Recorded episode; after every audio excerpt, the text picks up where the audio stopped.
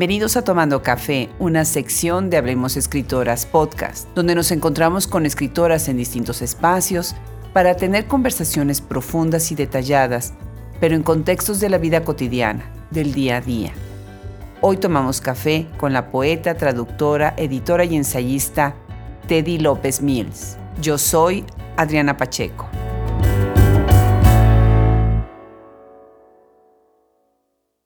La obra de Teddy López Mills refleja sus abundantes lecturas y gran estudio de la literatura, así como sus observaciones de la vida y del ser humano. Sus libros son un reto intelectual para el lector en donde se observa juegos lingüísticos, filosóficos y una gran intertextualidad. Sin lugar a dudas, es una de las más destacadas escritoras de la literatura contemporánea. Algunas de sus obras son Muerte en la Rua Augusta, Almadía 2010, que ganó el premio Javier Villaurrutia de Escritores para Escritores el libro de las explicaciones Almadía 2012, que ganó el premio de narrativa Antonin Artaud. Amigo del perro cojo, Almadía 2014, La invención de un diario, Almadía 2016, Lo que hicimos, Almadía 2018, Parafrasear, Bonobos 2008, Mi caso Rambó, Bonobos 2016. Su trabajo sobre Rambó y Malarmé y otros de los poetas más reconocidos de la literatura universal refleja un trabajo reflexivo y meticuloso, así como el gran reto que significa la traducción y la revisión de datos biográficos e históricos. Pues es un gusto el día de hoy tener a una escritora que vive en la Ciudad de México. Eh, ella es poeta, es ensayista, es traductora y yo si volviera a estudiar un doctorado, mi disertación doctoral la haría en su obra. Bienvenida, Teddy López Smith. Muchísimas gracias, muchísimas gracias por decir que harías tu tesis doctoral sobre mí este, y me da mucho gusto estar contigo. Te pues, agradezco esta invitación. Al contrario, al contrario. Estamos en un Starbucks acá enfrente de un parque. ¿Cómo se llama este parque? Se llama Las Arboledas. Ah, Las Arboledas en la Ciudad de México. Y bueno, ya nos acompañarán eh, los ruidos ambientales, todos los sonidos ambientales con el café y las conversaciones. Pero lo más importante es que yo tengo la oportunidad de entrar en la obra de algunos libros de Teddy, porque sería muchísimo, necesitaríamos un, podcast mucho más largo. Pero también me gustaría entrar un poco en las devociones de Teddy.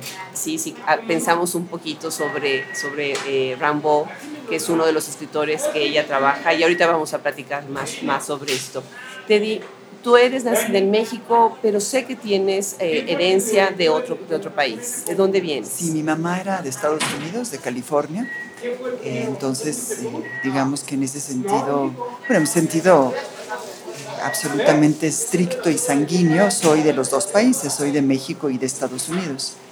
Aprendí, yo creo que aprendí el inglés antes que el español, pues puesto que es el idioma materno, el idioma materno era el inglés.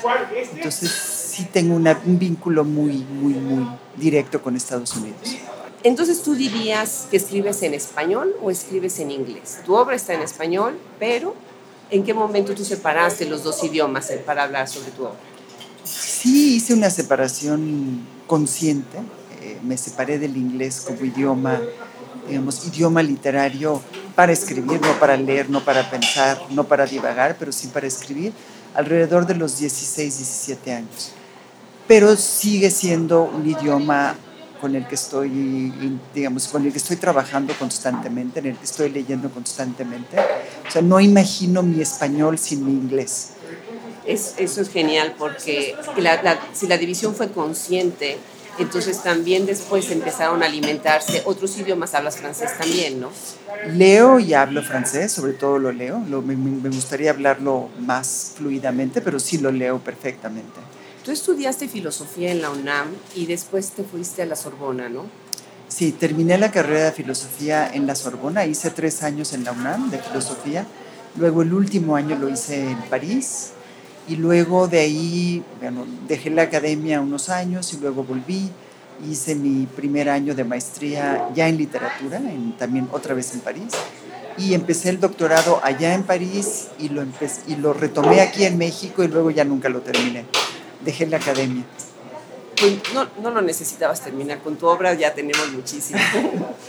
lo que es un hecho es que sí, tus referencias a los franceses son constantes en tu obra, ¿no? Tienes tus favoritos y, yo sé que te has vuelto especialista en, en algunos de ellos.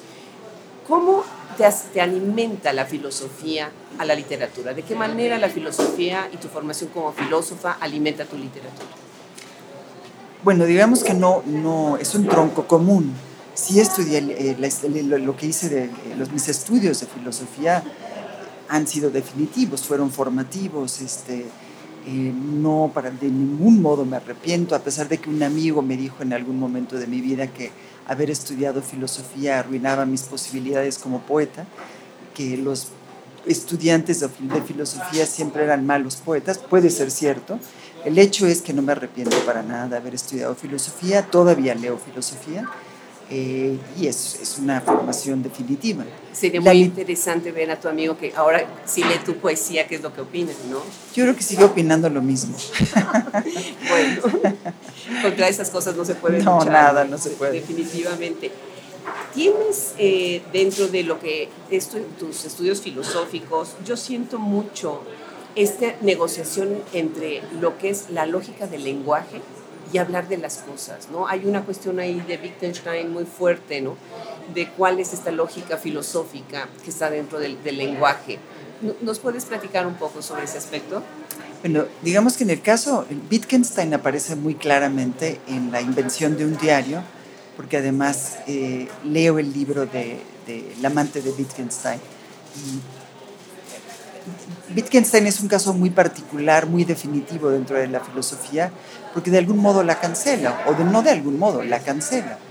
Eh, lo que dice Wittgenstein es que la mayor parte de los problemas de la filosofía, de la metafísica, son problemas de lenguaje, son problemas de gramática, son problemas de, que no tienen nada que ver con el pensamiento, que en realidad son problemas de los que no se puede decir gran cosa, sobre los que más bien hay que mantenerse en silencio. Sí, él habla algo del non-sentical, ¿no? no Que no tiene sentido y lo que se está diciendo en las palabras mismas se cancelan porque no tiene sí, son palabras, no son problemas, ¿no? Son problemas de las palabras y por lo tanto es mejor eh, no decir nada. Claro. Y después hace juegos con estas proposiciones lógicas, ¿no? Que yo veo después en tu obra, que tú también juegas con estas, utilizas los, los versos en tus poemas como si fueran proposiciones lógicas y que se van entre, mezclando una con otra y de repente eh, estás, ah, estamos leyendo más un texto filosófico que poético y a veces regresamos a la poesía dependiendo de qué, cuál obra sea, ¿no? Sí, no sé, no, de ningún modo tengo las capacidades lógicas, matemáticas de Wittgenstein. ¿eh? Incluso es una de las materias, de mis materias más flojas en la carrera de filosofía fue la lógica matemática. Es, es el gran escollo para los estudiantes de filosofía. Y bueno, Wittgenstein, el libro de, de, de, los libros de Wittgenstein, ahí es donde, donde despegan realmente. Lo, de, lo de antes y lo de después, que es lo que uno, real, lo, lo que uno suele entender eh, es donde Wittgenstein abre y cierra las puertas, ¿no? Y es la parte de la lógica matemática, ¿no? Interesante, qué interesante. Bueno, vamos a empezar con uno de tus libros. Es, primero les tengo que decir que tengo unos libros acá, bellísimos, la edición de Almadía, de verdad, son unas joyitas, obras de, arte. Eh, me gusta muchísimo la pasta, el juego de las ilustraciones. Y vamos a empezar con el primero, que es Amigo del Perro Cojo. Amigo del Perro Cojo está publicado en 2014 y eh, una de las cosas que me llama la atención es que todo sucede para este amigo del perro cojo. Eh, hay para mí un hilo de ironía que atraviesa el, el, libro, ¿no?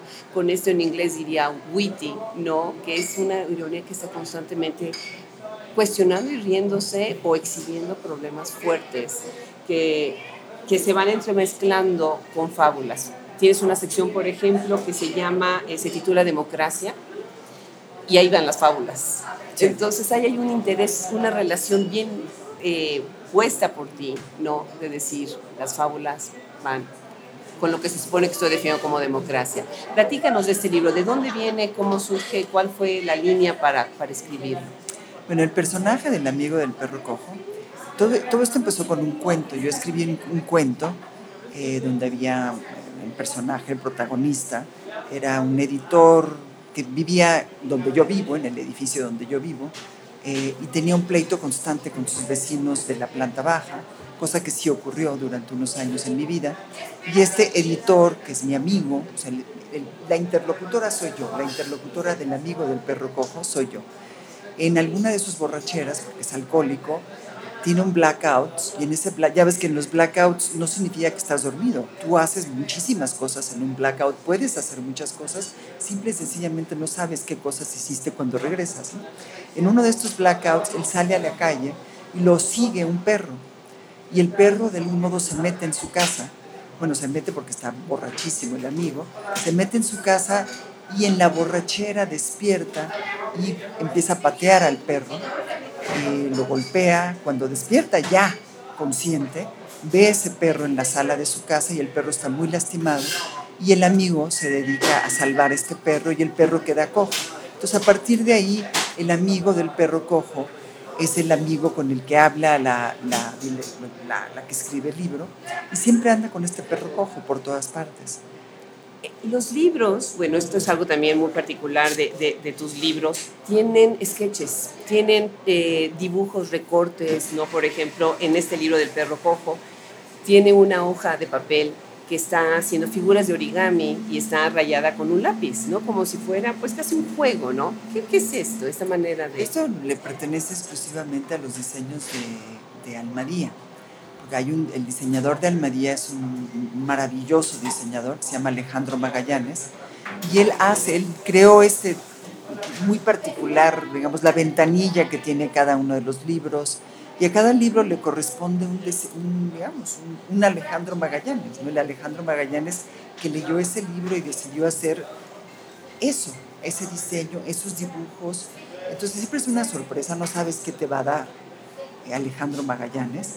Y con este libro él hizo la franja azul, decidió que tuviera la franja azul cada una de las páginas.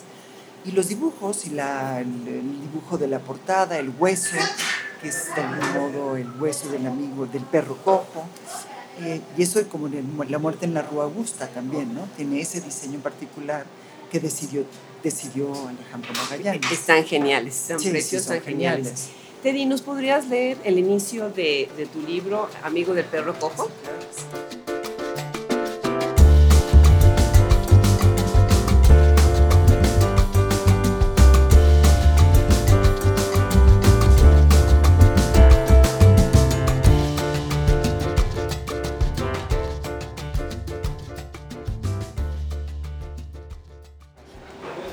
Se llama Diálogo de Sordos.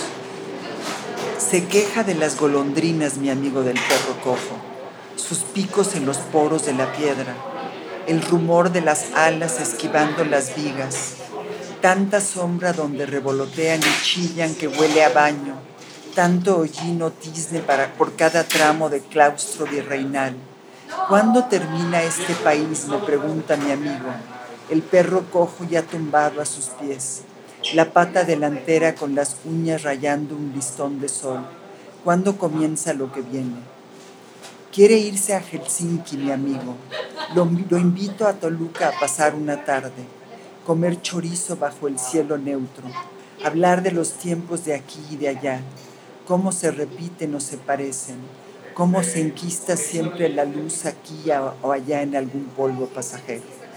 Si se nota, eh, nos escuchan, eh, es, es poesía en prosa y tiene muchísimas, desde mi lectura, las metáforas muy construidas a partir de los adjetivos. La manera en la que adjetivas me, me, llama mucho la atención porque haces mucho más énfasis en el objeto del que estás hablando, ¿no? Eh, también veo que tienes eh, una línea más en las, en las figuras retóricas tradicionales. Tienes algunos poemas en este libro que utilizas la anáfora, la repetición, ¿no? Y hay uno en especial eh, que me impresiona mucho. En la fábula 2 me, llama mucho la atención que estás usando el indefinido C para hacer una serie, eh, usando la anáfora, ¿no?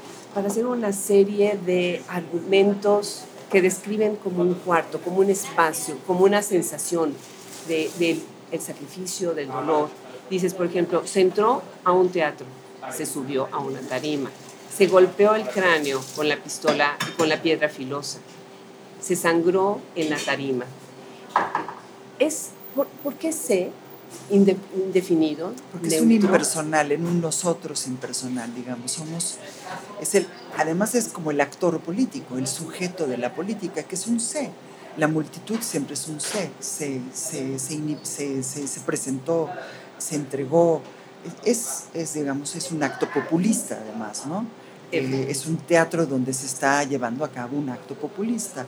Es la entrega de la multitud y, digamos, y además el sacrificio del individuo ante un político, que es algo que a mí siempre me asombra, que un individuo se entregue a un político. Sí, me, parece exactamente con esa línea, porque además estando en la sección de democracia y además sigue a otro poema que está hablando de un fraude electoral, ¿no? Y haces la, la, la denuncia sin, sin, siquiera poner la denuncia como si fuera tal, sino simplemente no las dejas intuir, ¿no? Estás hablando constantemente con tu lector, eso es lo que yo eh, veo en tu obra. Muy interesante e, este libro y ah, como última pregunta sobre, sobre él, ¿se habla con otros de tus libros? Dialoga con otros de tus libros, porque siento que en otras de tus obras hay como un diálogo entre un libro y otro. Sí, sí, claro es un diálogo inevitable, porque además uno sigue siendo, por desgracia, la misma persona. Entonces agarras un poco el hilo de los temas, ¿no? Y se van encadenando. La obsesión, no es obsesión, la pasión política sí está presente en mis libros. Eh, además es inevitable tenerla en México.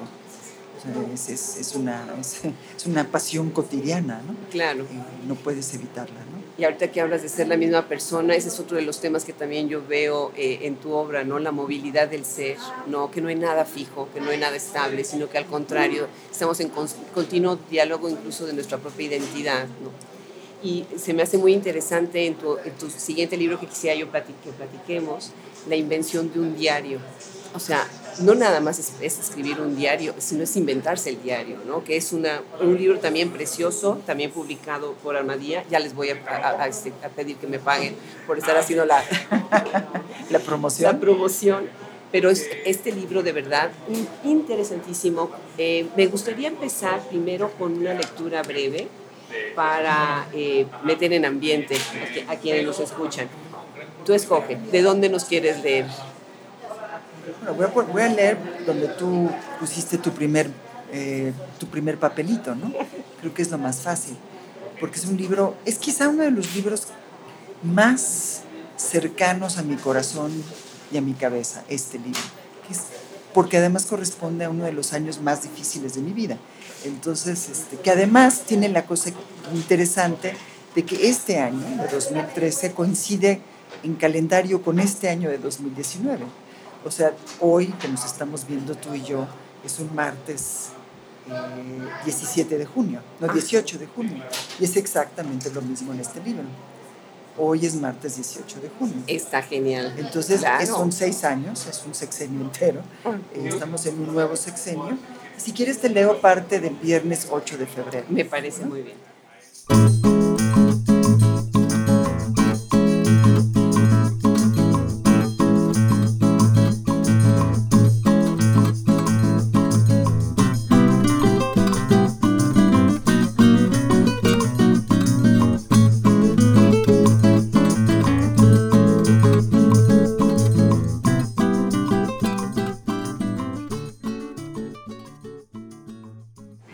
Estoy hablando con perros en la calle.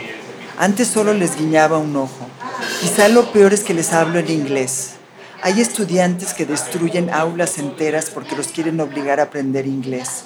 Y yo ando aquí en el parque, empleando ese idioma con los perros. Alguien me va a denunciar. Cuando murió su marido, la abuela ciega y sorda y su hijo enterraron las monedas de oro en el jardín y esas monedas las usó el hijo para armar negocios en un barrio al sur de la ciudad el sobrino del pie gangrenado, acusó al hijo de la abuela ciega y sorda de haberle quitado la fortuna a su familia. Por su culpa, la hermana del hijo acabó cosiendo cortinas en el Palacio de Hierro. Ese es un fragmento. Bueno, yo les tengo que decir que a mí este libro verdaderamente me perturbó. Es, se ve una erudición, Teddy, se ven años de lectura, se ve estas referencias a cabeza de vaca, al amante de Wittgenstein, pero además como con, e, con este sesgo hacia eh, David Markson, que es el que escribe este monólogo ¿no? de esta mujer que era la única mujer en el mundo, ¿no? Eh, totalmente kafkiano en algunas partes del libro. Eh, me, me, interesa y me intriga muchísimo toda la entrada de Rilke con cartas a un joven poeta, cómo entra y sale, porque ahí estás tú hablando, negociando, dialogando con el rol de ser, poeta. Un libro precioso. Empieza el primero de enero del 2013 y termina el 30 de diciembre de ese año. Bueno, la coincidencia de lo que, lo, lo que estás diciendo ahorita. ¿Cómo fueron tus lecturas para hacer este libro y de dónde viene la idea de inventarse un, un diario? No, primero, primero vino la idea, me voy a inventar un diario. Luego vino, vinieron los hechos, que nunca me esperé que fueran como fueran los hechos que fueron. Y las lecturas tampoco las organicé. Fueron lecturas que fui armando conforme iba armando el diario. Bernardino de, Bernardino de Cabeza de Vaca, digamos, todos los autores de la colonia eh, no fueron un plan, no fueron un proyecto de vida. Nunca pensé que iban a ser parte de este libro, pero se convirtieron en una parte fundamental, esencial del libro. Y una de las, de las grandes fortunas de este libro fue encontrar a David Markson, el amante de Wittgenstein, porque realmente fue el libro que yo estaba buscando. Y fue el personaje que me acompañó a lo largo del año, el amante de Wittgenstein, que me puso a releer a Wittgenstein y todo lo demás este, de, de, Jack Spicer, este, Anne Carson, que es una de mis autoras predilectas, es una autora de cabecera. Todo fue entrando conforme iban pasando los días y conforme iba yo buscando en, mi, en mis libreros y luego gracias a un libro iba a otro libro y pedía libros que me hacían falta. Y cada noche, digamos, cada noche yo hacía mis lecturas iba tomando apuntes para, el día siguiente, para lo que iba a escribir en el día siguiente del, diario, y luego estaban las cosas que me iban ocurriendo, cosas cotidianas, porque todos tenemos vida cotidiana, y luego las cosas inesperadas, los accidentes, pues eh, el problema de salud muy fuerte que yo tuve, este, y que determinó la atmósfera, y que determinó la moral y que determinó el tiempo de cada uno de los días del 2013 y de este diario. ¿no? Pues e, eso, me, ahora que lo dices, entiendo más a la hora de leer, ¿no? Porque empiezas casi siempre con una oración o con un párrafo muy cortito, así empieza la entrada del día y algo muy cotidiano, algo que, que realmente harías ese día, como si fuera tu, recordatorio de qué vas a hacer. Pero el siguiente párrafo ya estás argumentando qué es lo que la amante de Wittgenstein eh, diría, opinaría, por ejemplo, de María Calas, ¿no? O si eh, tenía eh, Odiseo el cabello rojo. Hay como un diálogo con ella. ¿Y cómo es, entra Rilke en esta, en esta conversación? Bueno, Rilke entra porque hay un joven poeta al que yo quiero Joven Poeta es, una, es un personaje real y es un personaje absolutamente inventado, como casi todos en el libro, aunque tienen que ver con personajes, digamos, con personas, no con personajes que yo conozco. ¿no? Entonces hay un joven poeta y el joven poeta me pregunta, me, quiere, me hace preguntas sobre la poesía y cómo escribir poesía.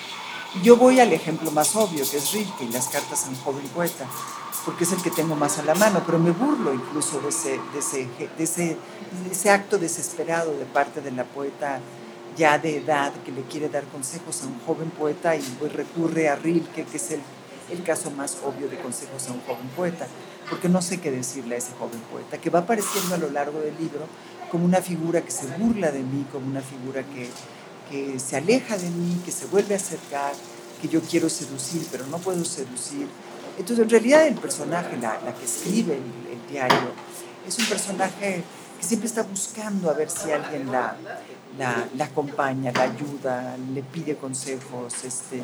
Y el libro de David Markson, que para mí es un libro extraordinario, El amante de Wittgenstein, es uno de los libros extraordinarios que leo en los últimos 10 años. Yo creo que es un libro esencial. Eh, se convierte en mi interlocutora. Estoy de acuerdo, estoy de acuerdo.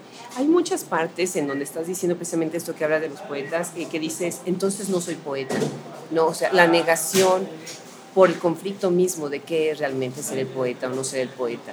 Y otra cosa que también se me hace muy interesante es los datos, tú estás mencionando estos personajes históricos si por ejemplo cabeza de vaca, de una manera tan coloquial, tan como que es parte de, tu vida cotidiana, ¿cómo, de, qué manera hiciste tu, tu investigación? para poder, además de lo que ya nos has comentado, de esos eh, personajes históricos que también atraviesan la obra. Es que no los leí como, no fue una investigación, los leí como libros, finalmente son, son crónicas, ¿no? Cabeza de Vaca, Bernardino de Sahagún, son crónicas, son crónicas absolutamente, es como si, estuvieran haciendo periodismo, ¿no? Periodismo es de, de, los libros de Sahagún, los dos tomos que yo tengo, son impresionantes. O sea, cómo va siendo una crónica de los, de los usos, de las costumbres, de, las, de los rituales, de, eso, de, esa, de esa gente que lo tiene absolutamente asombrado, que no entiende, pero quiere entender, que sabe que además es una civilización importantísima, pero que le, también le es muy adversa, muy difícil, casi imposible ¿no? de, de, aceptar. Eh, entonces, bueno, lo voy metiendo, lo voy metiendo como parte de lo que me está pasando día con día. Entonces, no es propiamente una investigación histórica, sino lo que yo voy leyendo. Y además tiene que ver con lo, que tú vas viendo en la Ciudad de México, ¿no? Exactamente, eso te iba a decir. También la ciudad se convierte en un personaje importante y se ve tu apreciación de la ciudad, cómo va cambiando a lo largo del año, en qué cosas te estás fijando. Al final, y bueno, ahí me encantaría oír que dices, siento mucho más a Kafka, la voz de Kafka si siento algunos pasajes un poco desolados, inclusive, pensé mucho en proceso, en el proceso. Eh, no sé si es mi impresión, pero siento que al final te vas más hacia Kafka y dejas un poco de los otros temas. Bueno, si estoy, al final estoy leyendo los diarios de Kafka, que son los diarios más racionales que se han escrito en la historia de los diarios, yo creo, ¿no? De, de ningún modo son kafkianos los diarios de Kafka. O sea, sí me parece muy impresionante que en los inicios de la Primera Guerra Mundial, Kafka ni siquiera toma en cuenta que está empezando una guerra. Como son esas cosas, pueden estar ocurriendo acontecimientos que no, no sabes tú en ese momento que van a ser históricos. Para ti es meramente tu vida, ¿no? De repente ve, hoy es que hubo una bomba, hoy es que hubo una balacera, pero para ti no significa que eso se va a convertir en la Primera Guerra Mundial o en, no sé, por decir algún otro hecho histórico absoluto, es tu vida. ¿Qué podrías decir, por ejemplo, lo que nos pasa hoy en día? ¿no? si hay un incidente de violencia, pues sale en el periódico, ¿no? Pero no, para ti no significa que es el incidente de violencia que va, que va a desembocar en un hecho que luego va a ser parte de los libros de historia. Claro. Hay, hay una, eh, una, frase acá que me, me, me, dejó pensando. Dice, hablando de Felice, Kafka escribe que resulta imposible compartir cualquier expresión de dolor con alguien que carece de un sentimiento de culpabilidad. ¿no?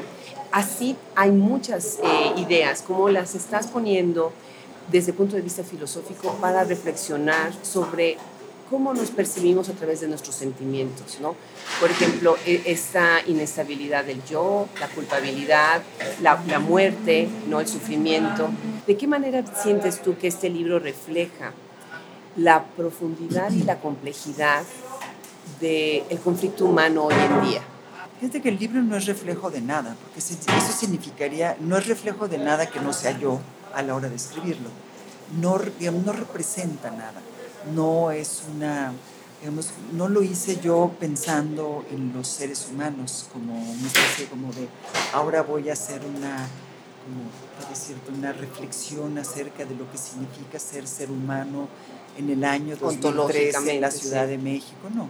Es un libro muy accidentado que fui armando conforme me iba desarmando yo, porque yo eh, en el 2013 tuve eh, una serie de episodios epilépticos entonces, la epilepsia determinó el transcurso del 2013. Entonces, para nada estoy tratando yo de representar al ser humano y sus conflictos con la vida cotidiana y la historia y la política mexicana. No, estoy armando una serie de... Es como un libro de retazos, pues, ¿no? Sí, claro que es hiperracional, porque dentro de todo hay un orden, ¿no? Y hay una serie de lecturas y hay hay fragmentos de mi vida, hay fragmentos de la vida de mi papá, mi papá está muy presente, mi abuela es la abuela de mi papá, es la mamá de mi papá, eh, el personaje de D, que es un personaje muy amenazante, es un amigo mío. Eh, hay, hay, un amigo que también aparece a lo largo del libro. hay, está la civilización de las seis personas, que somos mi marido, yo y cuatro amigos que finalmente se acaban perdiendo. Entonces, todos sí son referencias a cosas que van ocurriendo a lo largo del año y están los libros, que en mi vida son absolutamente inevitables. Siempre están los libros, es lo que estoy haciendo. Imprescindible, imprescindible. Pues muy, muy interesante oír toda, toda esta referencia, tu explicación. Ahora me gustaría hablar de otro libro. Este libro ganó el premio Javier Villaurrutia de escritores para escritores, que se me hace muy, pues muy cierto y muy, muy merecido. Se llama Muerte en la Rua Augusta, Almadía 2010. Y como decía Teddy hace un rato, parte de la publicación de la edición tiene ilustraciones, tiene dibujos a lápiz, eh, bastante, algunos de ellos inquietantes, ¿no? Que es realmente lo que despierta el libro. El libro me despertó eso, me resultó ah, inquietante, me despertó una ansiedad, ¿no? De, de ver cómo Gordon, tu personaje principal, empieza a moverse entre la realidad y la locura, y entre la esposa que está teniendo ahí eh, unas escenas y arranques de violencia fuerte, ¿no? Y está anónimo, que es como, como una voz, ¿no? Pensé, bueno, es el Pepe Grillo que está ahí adentro atravesando, como sucede en la mente de las personas que están perdiendo la razón o que han perdido la razón. Platícanos antes de leer de, un fragmento eh, sobre este libro, Muerte en la Rúa Augusta. Bueno, Muerte en la Rúa Augusta empezó también, eh, estaba yo en un viaje con un gran amigo, eh, Álvaro, mi esposo y yo, nos fuimos de viaje a Portugal estábamos en Lisboa, íbamos caminando eh, y de repente llegamos a la Rua Augusta, que es una de las calles, digamos, icónicas de Lisboa, una de las calles más hermosas de Lisboa.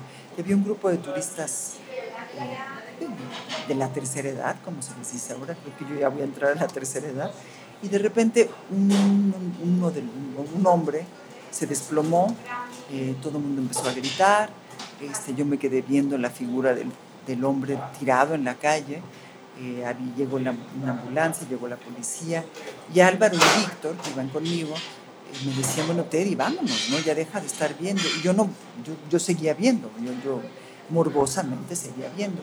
Y eso me, me, siguió dando vueltas en la cabeza a lo largo del viaje. Me traje el asunto a México y decidí escribir acerca de ese personaje que se muere en una calle de Lisboa el grupo de turistas era un grupo de turistas alemanes. Eh, obviamente yo no podía escribir sobre alemanes.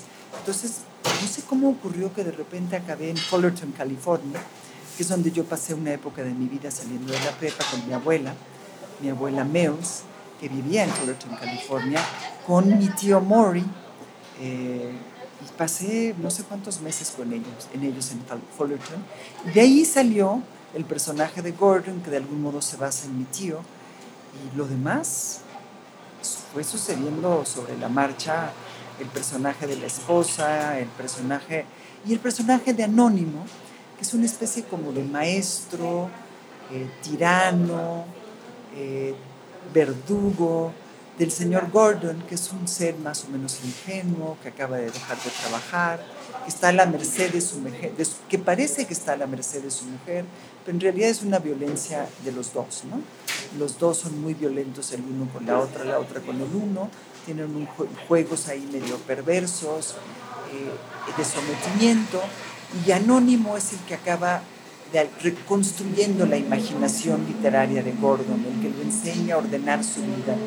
Y también está el personaje del jardinero Jaime, y están las albercas, y está el jardín, y bueno, todo lo que le va ocurriendo a Gordon, que nunca sabe si sí viaja a Lisboa o no viaja a Lisboa, dónde muere, porque muere Gordon, dónde muere, muere en Lisboa o muere, muere junto a una alberca en Fullerton, California. Entonces, si es un libro, es una novela, yo dije, bueno, ¿cómo hacerle para que un libro de poemas tenga un atractivo parecido al de una novela policíaca? Entonces decidí armar una novela que empieza con un cadáver, es el cadáver del señor Gordon, y no sabes dónde está ese cadáver y a partir de ahí se, se despegó el libro. Sí, es, es, una belleza y además lo que, lo, que estoy, lo que se está viendo es cómo se van desarrollando todas las relaciones eh, como si se estuviera llenando una libreta vacía. Y de hecho, eh, al principio, ¿no? Anónimo le está diciendo que tiene que llenar los huecos para que se enriqueciera el relato, porque era muy plano el relato de Gordon al principio. Y entonces le dice, bueno, pues agrega estos huecos, estos vacíos. Y entonces los, los llena demasiado y ya los llena con sus, hablando ya de cosas íntimas y hablando ya de la violencia. Y, eh, me, me, parece que es una reflexión sobre la escritura también muy, muy interesante no sé, hay unas partes del libro que me parecieron Les ama, Lima. Pensé en orígenes, en algunos fragmentos, eh, en los contemporáneos, ¿sí? Eh, precisamente con esta cuestión de, ansiedad, que se complementó curiosamente con las ilustraciones. O sea, la portada de Orígenes, que, que una de las muchas portadas que tiene Orígenes, el libro de, de, de Lesama Lima, tiene un, dibujo así como al, al lápiz se me hace muy interesante. No sé si hay algún tipo de, referencia o si está esa conexión con, con, qué fuentes, de manera Bueno, fue una muy feliz coincidencia. cuando yo, Fue el primer libro que yo publiqué en Almadía. Y los, los dibujos, cuando conocí a Magallanes, me dijo, yo tengo dibujos que hice en una época tremenda, en una época como de desplome, que se relacionan muy bien con el libro de Muerte en la Rua Augusta, este, con el señor Gordon, con Donna, con Anónimo, son garabatos, que son... Gordon tiene cuadernos, ¿no? tiene sus cuadernos, tiene sus libros, hace origami, y en efecto, al principio Gordon no sabe cómo escribir, y Anónimo le acaba enseñando, a ver, Gordon te voy a enseñar a escribir. Y gracias a Anónimo, Gordon arma estos cuadernos y y aprende, aprende a leer, aprende a escribir. Y esa coincidencia con los cuadernos de, Alejandro Magallanes, pues de algún modo hizo, digamos, hizo parte del libro, ¿no? O sea, fue una muy, una gran, una gran cosa, una gran aportación al libro, porque casi, casi parece que los hizo Anónimo, los hizo Gordon, y bueno, fueron, bueno fue una, un, regalo realmente de Magallanes, ¿no? Sí, y también estoy viendo, eh, lo enriquece mucho los, las ilustraciones, están muy bien puestas ¿no? con, con las escenas. Y te hace, hace, mucho la referencia al cuestionamiento del yo, yo. Y habla, por ejemplo, dice mucho, yo soy tú, Gordon, y mí eres yo. Eh, estos juegos precisamente, ¿no? Entre cuál es la movilidad de, de, de la persona, de la identidad, y del el desdoblamiento, porque se están desdoblando los personajes, ¿no? Cuando Gordon entra y sale de sus episodios de locura. Hay un halo, un toque de esquizofrenia, ¿no? Eh, un poquito más esta cuestión de ahondar en la cuestión psicoanalítica ¿no? de la mente con este personaje. desde ese punto de vista, la psicología y las teorías, ahí vamos a hablar filosofía y psicoanálisis, ¿de qué manera alimentan tu obra? En general? No soy una estudiosa de la psicología ni del psicoanálisis. He padecido el psicoanálisis en varias ocasiones porque nunca pude terminar el ciclo.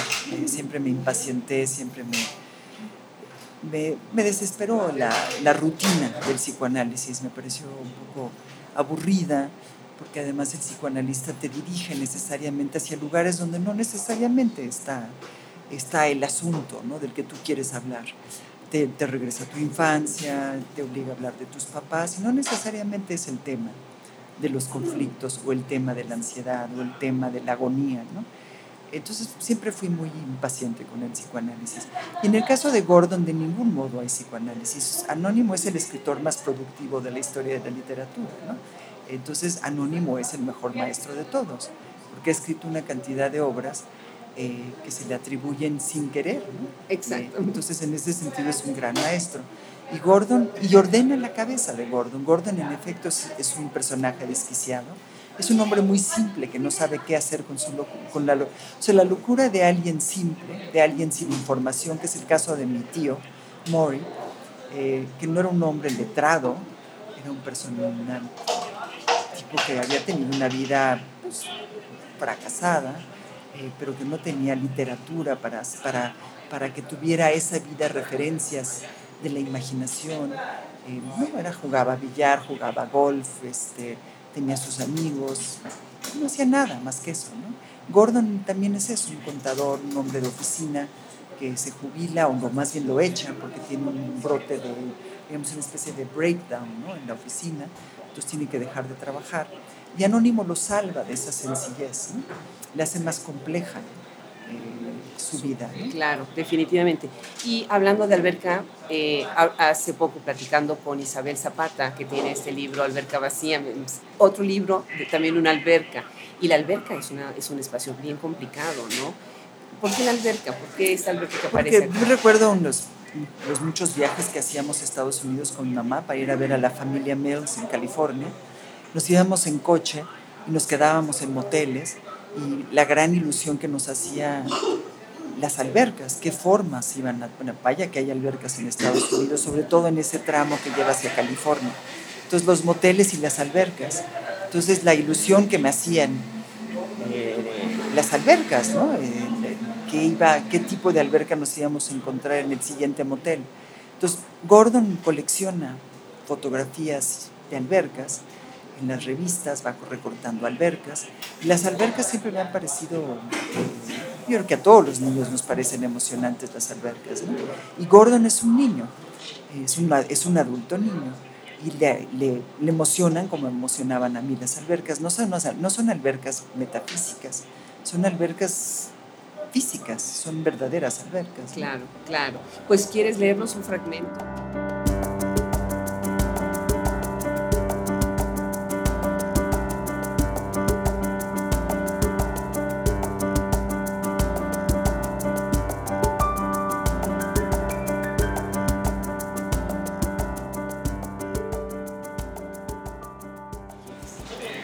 ¿En qué? Otra vez hurga Gordon, nunca en su vida, ya ocurrió su vida y Gordon no recuerda cómo recordar. Se le atora el tiempo en el rectángulo como un animal salvaje que se azota contra los muros y se va matando de tanto querer salir. No, no hace falta además recordar. Gordon sabe que es Gordon, que tuvo infancia y después ya no, que fue a la escuela y después ya no, que conoció a Ralph en la universidad, que abandonó la universidad, que, visitó enamorado el mar, que esa mañana le ganó al mar, que se, que se casó con Donna, que, trabajó contando números muchos años y una tarde lo reconoce, extravió la pista de su persona en el rectángulo de su persona y ahí está, está todavía pensando aburrido en qué hacer con las horas que le quedan hoy. Bueno, para los que nos están escuchando, estamos platicando con Teddy López Mills en un Starbucks en la colonia del Valle. En la colonia del Valle. En la Ciudad de México, muy contentos de estar, de estar platicando el día de hoy con, con Teddy.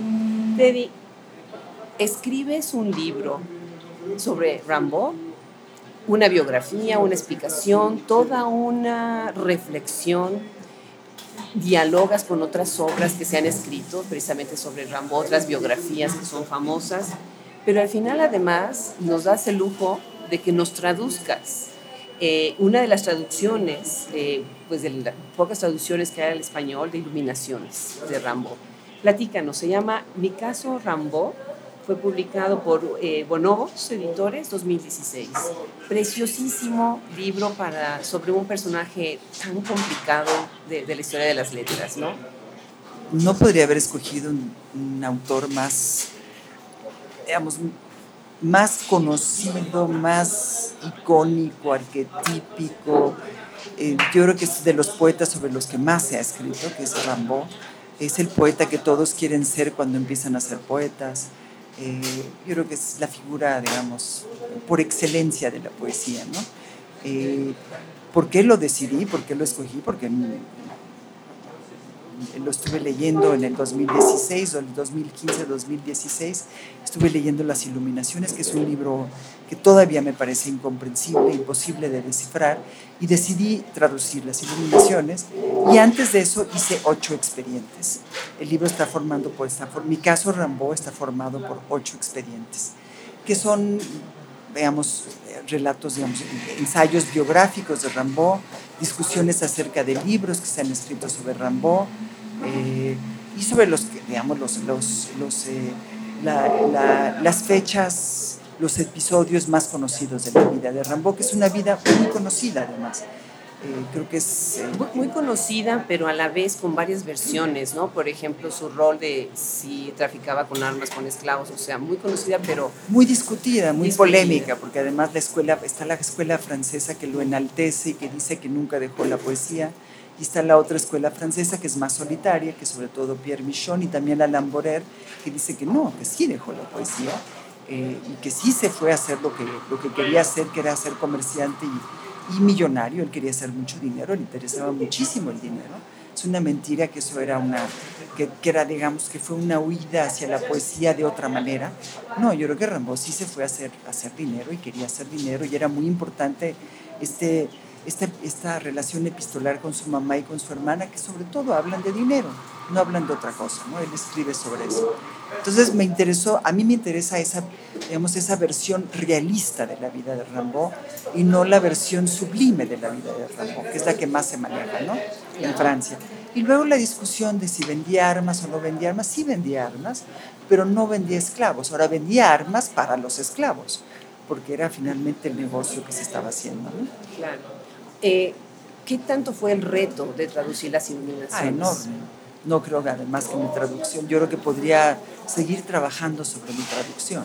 No, no, es que... Es, dificilísimo traducir las iluminaciones porque muchas veces no entiendes lo que estás traduciendo y tienes que hacerlo palabra por palabra. No interpretar, porque yo no creo en las traducciones interpretativas, o sea, no creo en las traducciones que, que que resuelven el problema de la traducción explicando lo que están traduciendo, sino que realmente lo dice palabra por palabra y gramaticalmente, obedeciendo las reglas de la gramática en francés y obedeciendo las reglas de la gramática en español, pero no necesariamente resolviendo el problema de la comprensión. Claro. Eh, dentro de tu libro está también traducido el poema Genio ¿no? que es el final, de, las, de, las, iluminaciones. Y que está catalogado como uno de los grandes poemas de la, de la historia de la literatura. ¿no? Definitivamente. Si, si tú una vez que has estudiado tanto a Rambo, te decides a, a, a traducirlo ¿Cómo es que pasas a, al siguiente, a otro libro tuyo que es Lo que hicimos, que tiene precisamente este diálogo, eh, pero lo publicas años después? O sea, es como si se hubiera quedado como en suspenso una conversación interior, ¿sí? Entre el libro cuando terminas, que es en el 2016, y después, dos años después, sale Lo, lo que hicimos. ¿Qué sucede en esos dos años que regresas a él? Bueno, cuando estaba yo traduciendo las iluminaciones, fui subrayando frases de las iluminaciones, que me parecían frases, eh, digamos, frases acertijos, frases reveladoras, eh, frases que de algún modo me, me, sugerían posibles temas, pero fue realmente al azar, ¿eh? no había un plan. Y una vez que tuve esas frases, que son, creo que son 34, no me, no, no recuerdo, pero no tengo... Son 34, creo que sí. 34 frases. A partir de esas 34 frases decidí hacer este libro que tiene un título muy literal, que es lo que hicimos.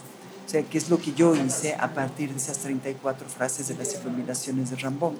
Las frases no están, están metidas de manera, o sea, no, no es que cada texto empiece con una frase de las iluminaciones, sino que están intercaladas de manera también muy azarosa, están en medio, están al final, eh, no las puse en, cursivas dentro de los textos, sino que están en el índice, son el, eh, eh, digamos, están numerados los, textos.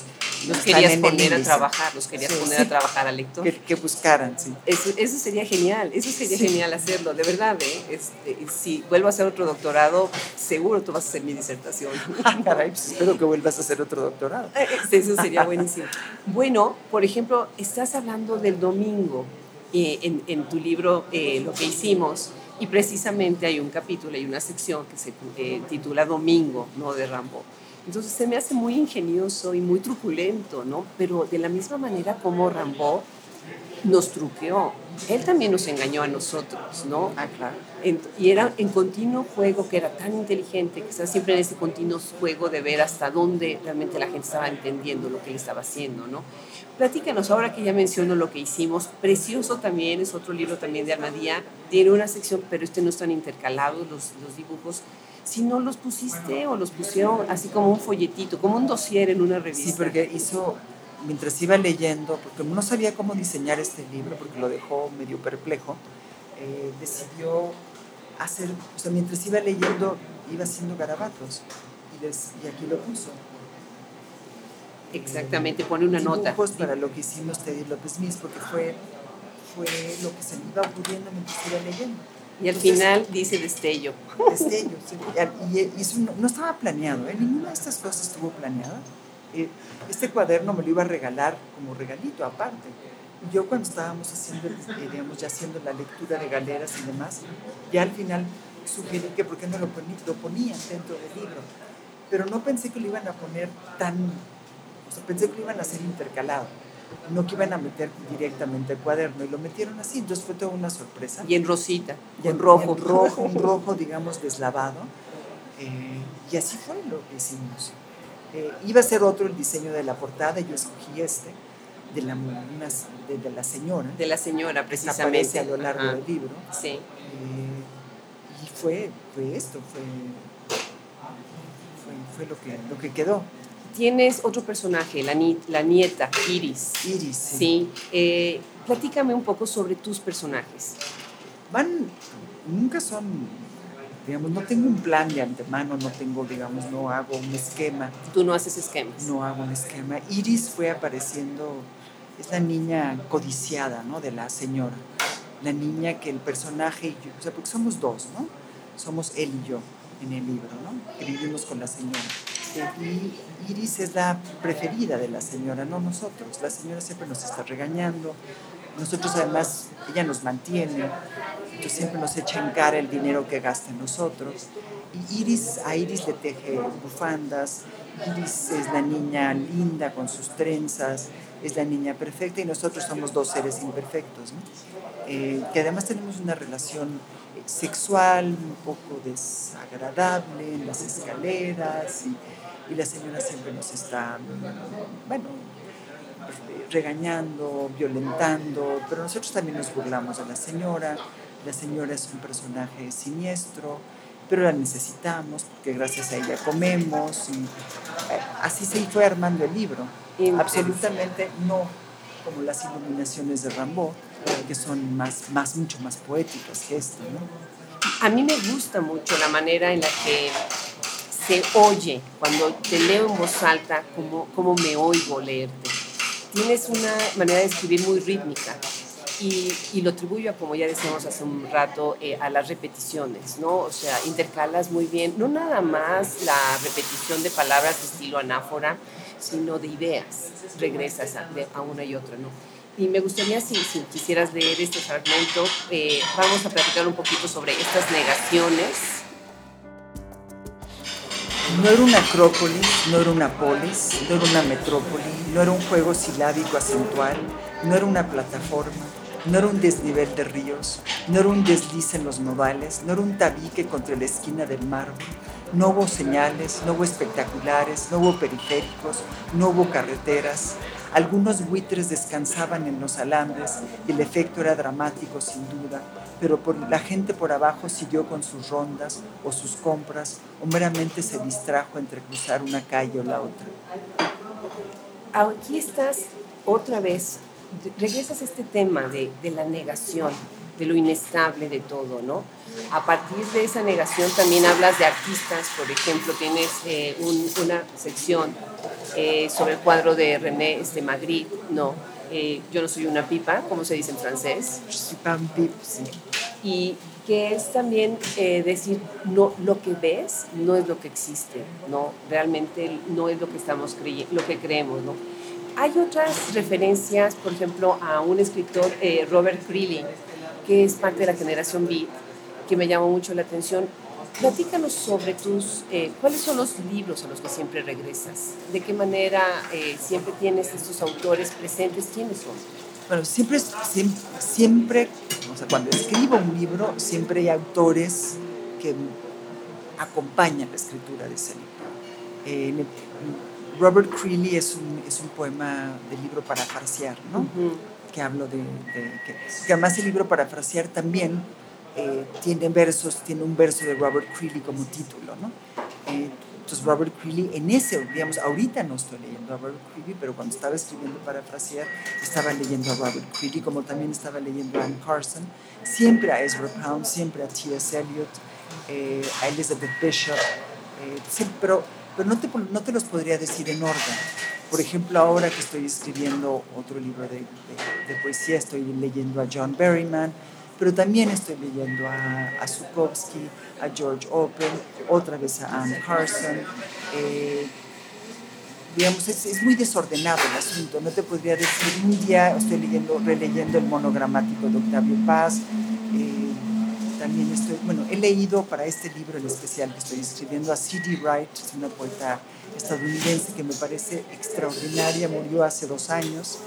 Eh, estaba casada con otro poeta, Forrest Gander, que se acaba de ganar el Pulitzer eh, con un libro que es una especie de elegía a C.D. Wright. Eh, bueno, siempre estoy leyendo... Pues de manera abundante. Y, además, bueno, informando tu obra en específico, eso se me hace muy, eres la primera escritora que me dice así, de esta manera, hago mis libros de lectura alrededor de mi libro que estoy escribiendo. Veamos, en cierta forma soy una, una delincuente porque mi apropiación cultural es constante. ¿eh? Siempre me estoy apropiando de, de, de, de autores. Eh, no puedo trabajar de otra manera, no concibo. Digamos, no tengo una vida tan llena de aventuras como para escribir los libros a partir de mi vida. ¿no? Eh, tengo una vida más bien como eso, de lectora. Pero maravillosa y no de ninguna manera te estás apropiando, al contrario, estamos nosotros eh, tratando de difundir que la lectura es lo que nos va a poder cambiar. Eso es lo que tú haces, ¿no? Lees, te cambias a una escritora de esta nueva obra. Y efectivamente esos dos, esos dos textos están en el libro eh, Parafrasear. Que es, un pip, ¿no? Exacto que está publicado también por Bonobos, que es la editorial que publicó el libro de Rambo. 2008. Con este libro yo te conocí. Este fue el primer libro eh, que llegó a mis manos hace muchos años y me dio mucho gusto porque además lo guardé como que viajaba mucho conmigo. Me iba de viaje y me llevaba el librito. Y es una edición muy linda. Y el libro no es nada librito, es una belleza, es una belleza. Platícanos, parafrasear tiene también como habla de esa erudición, mucho en la cuestión de, la, de, la, de relatos, pero sobre todo en la cuestión más de, del reto intelectual de cómo escribir. Juegas mucho con el lenguaje, tienes, ahí sí se nota eh, eh, más poesía, tratando de buscar no una métrica, pero sí más simbolista. Incluso tienes poemas que, hacen eh, ciertas figuras, ¿no? como regresando a los contemporáneos, a las vanguardias. Platícanos un poco más sobre parafrasear. Bueno, el título lo dice todo, ¿no? Así estoy parafraseando. Eh, y además al final del libro, como también, creo que no es el único, también en lo que hicimos, siempre doy la bibliografía, ¿no? Eh, porque es algo que quiero compartir con el lector. Y además es mi, es mi forma de, de darle crédito a todos los autores, darles crédito por lo que hicieron en el libro, ¿no? por el papel que desempeñan en el libro. Entonces en este libro al final bueno, está Wallace Stevens, está Robert Creeley, está Elizabeth Bishop. Elizabeth Bishop está en el libro de Amigo del Perro Cojo, su poema de los mapas. Está Heródoto, está, hay cantidad de autores que participan en la escritura de este libro de manera muy activa. Eh, entonces empieza con T.S. Eliot y termina con Heródoto que es en toda la saga del Señor, ¿no? Exactamente, exactamente. Y ya has mencionado ya por segunda vez a T.S. Eliot. T.S. Eliot, es, T.S. Eliot y Pound creo que no dejan de ser los autores. Ezra Pound. para mí es que está también al final en la invención de un diario. Sí, sí, fundamental. es el autor de cabecera, ¿no? Claro. Teddy, tienes un, eh, un capítulo acá, el capítulo 13, que se llama Pausa. Me encanta. ¿Podrías leernos un fragmento? Pausa además es literal, porque es la pausa entre una lectura y otra. esta historia no tiene principio, no tiene fin, esta historia eres tú, no soy yo, esta historia es de Ben, no de Yavina, este es, de toma y dame, no de quita y pon. Alguien te mueve, me preguntas, alguien ordena los hilos cuando se enredan, la historia o el azar sobrepuestos como si fueran lo mismo, buscando matices que los distingan. Esto lo decidió un humano de nombre cualquiera, eso, es, eso el destino, llámalo como, como mejor se acople a la incertidumbre. Hado nido de un dios, perplejo, vano, casto, un espejo, te pido, el chiste no sirve, hay Dios sarcasmo y Dios desprecio, y de paso un Dios espía que me observa cuando transcurro con la especie, bestia bruta, le grito al cielo, que miras con tantos ojos? Personas y personas allá abajo, pero no se trata de eso, la historia a mitad cuenta que hubo un arroyo de más, otro sector de aguas negras y eso que pareció muerte fue más bien estrategia para disponer el reparto. Mi enemigo sería la libertad ajena o algo así, según me explicaron el amor de los otros que se declina en futuro, aunque no voy a enumerar los lugares comunes del odio, sería empalagoso, luego habría que, luego, habría que reconciliarse tú y yo y ellos. Pues muchísimas gracias, Teddy. De verdad, eh, oírte es una delicia. Es una delicia. Eh, tu poesía es eh, sublime. muchísimas gracias. De verdad, de verdad te lo digo. Quiero hacerte dos preguntas para cerrar la conversación. La primera es, ¿cómo sientes el ambiente de los, de, los escritores en la Ciudad de México?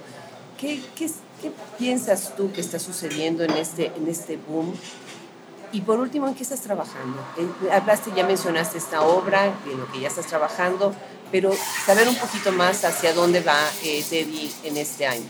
Bueno, te voy a responder la segunda pregunta primero porque es más fácil, eh, porque tiene, es menos ideológica, digamos, menos peligrosa. Estoy trabajando, ahorita estoy terminando un libro de poesía, eh, que es el, quizá el libro más difícil para mí, el libro que he escrito que más trabajo me ha costado, me está costando, porque es un libro muy disperso, es un libro hecho de muchos libros, eh, eh, y hay partes en prosa, hay, un cuento, hay una entrevista, y me está costando, no me está costando trabajo, pero es un libro que, de, organización difícil, pues, ¿no? Y ahorita, ahora estoy escribiendo una parte que es poesía, poemas que se convierten en ensayos. Y eh, estoy leyendo o releyendo muchos libros de autores que han sido importantes para mí eh, ahorita, ahora, como te dije, estoy leyendo el monogramático de Octavio Paz. Hoy empecé a leer John, John Berryman, The Dream Songs. Eh, eso por una razón muy particular. Eh, una amiga, me, con una amiga que estudia en el New School en Nueva York, me contó que en una de sus clases iban a leer The Dream Songs de John Berryman, pero que una alumna protestó porque el libro tiene a un personaje, el libro de Henry, es, tiene un blackface, digamos, un personaje blanco que se pinta la cara de negro, y eso le pareció muy ofensivo, entonces tuvieron que quitar el libro, quitar el libro de la, de la, de la lista. Se nos está complicando la conversación con todas estas sí, sí, sí. Entonces me pareció tristísimo que los alumnos se iban a, digamos, iban a no leer a John Berryman porque una alumna se incomodó por, la, por el personaje de Henry, de Mr. Bones, y me pareció dramático. Entonces me estás preguntando qué está pasando ahora con la literatura en México. Esa es una de las cosas que está pasando con la literatura ahora en México. Y no sabría, no sé cuál va a ser el camino, cuál va a ser el derrotero, eh, pero sí está afectando las relaciones personales y supongo que va a afectar también las relaciones literarias. Interesante lo que dices. El ambiente literario en México ahorita se está moviendo muchísimo. No hay muchas corrientes dentro del país. No, yo estoy viendo una, no quiero usar la palabra boom. Cada vez que quiero decir la palabra digo no. Pero está sucediendo algo especialmente con las con escritoras, ¿no? Ha, ha surgido una generación de jóvenes escritoras, pero también muchas eh, escritoras con mucha eh, trayectoria o con gran trayectoria están publicando mucho, ¿no? Muy interesante lo que está dando.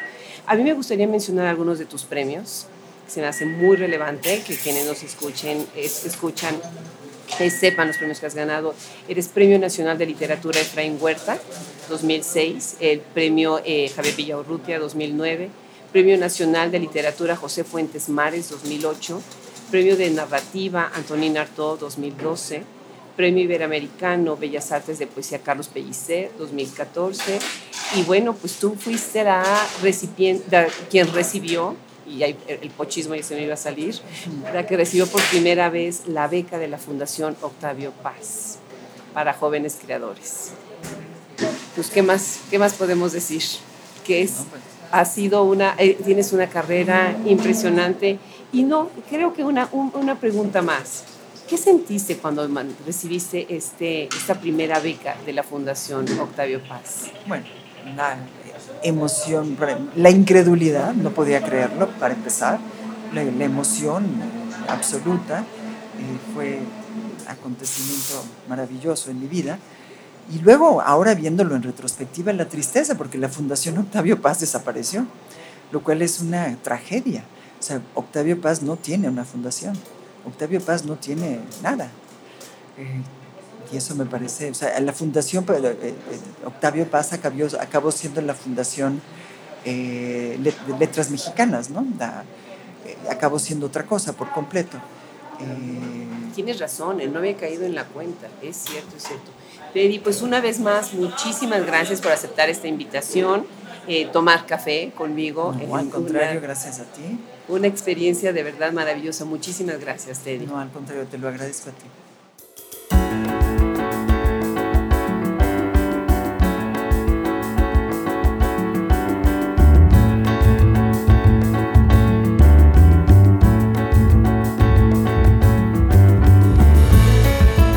Muchas gracias por acompañarnos el día de hoy y muchas gracias al equipo que conforma Hablemos Escritoras Podcast. Ingeniero de edición, Fernando Macías Jiménez.